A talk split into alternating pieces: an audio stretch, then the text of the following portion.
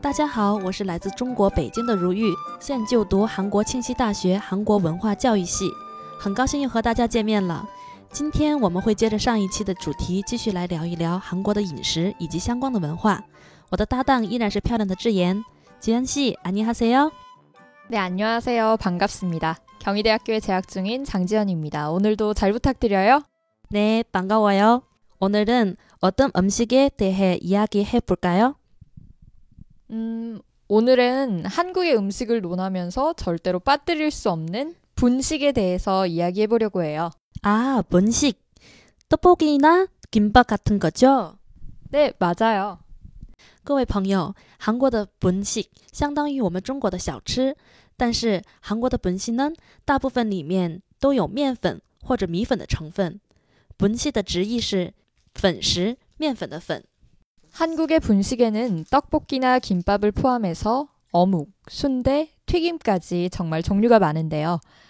오늘은 그 중에서도 가장 인기가 많은 떡볶이에 대해 알려드릴게요.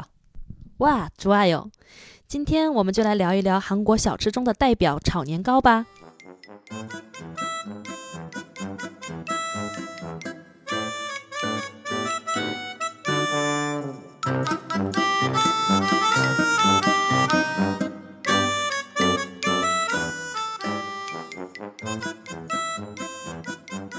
루이 씨, 떡볶이가 무슨 색깔이죠? 당연히 빨간색이죠. 맞아요. 요즘 분식집에서 파는 대부분의 떡볶이는 모두 빨간색이죠.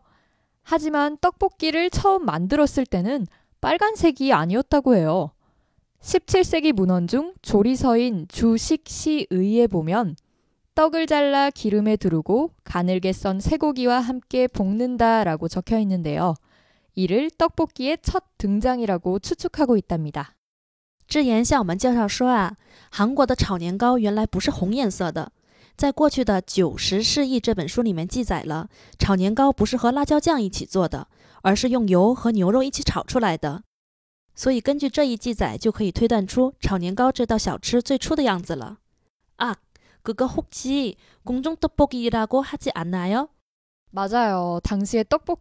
그것까달리 굉장히 귀한 음식이었어요.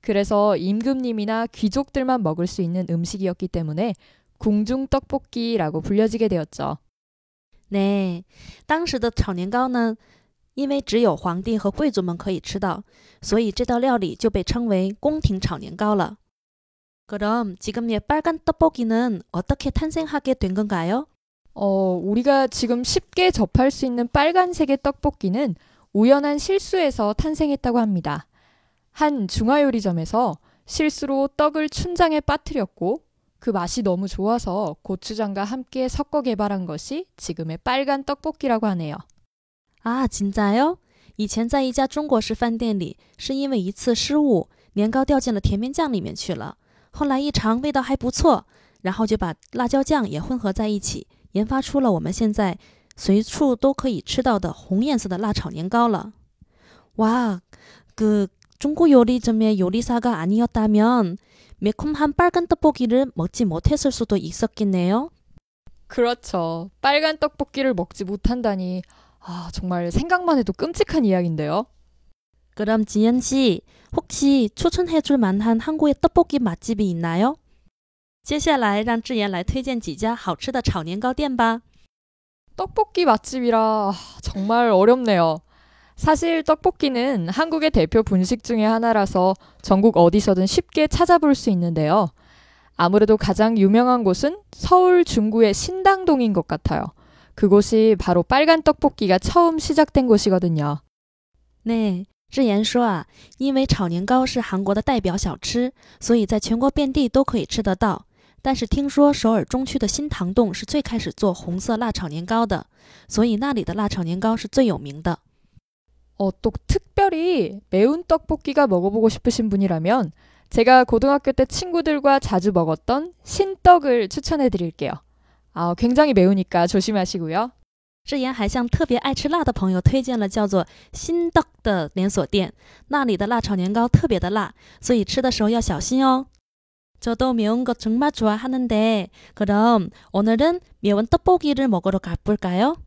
어, 좋죠. 학교 근처에 맛있는 분식집 알고 있는데 거기로 갈까요? 好的，那么今天我们就先聊到这里吧。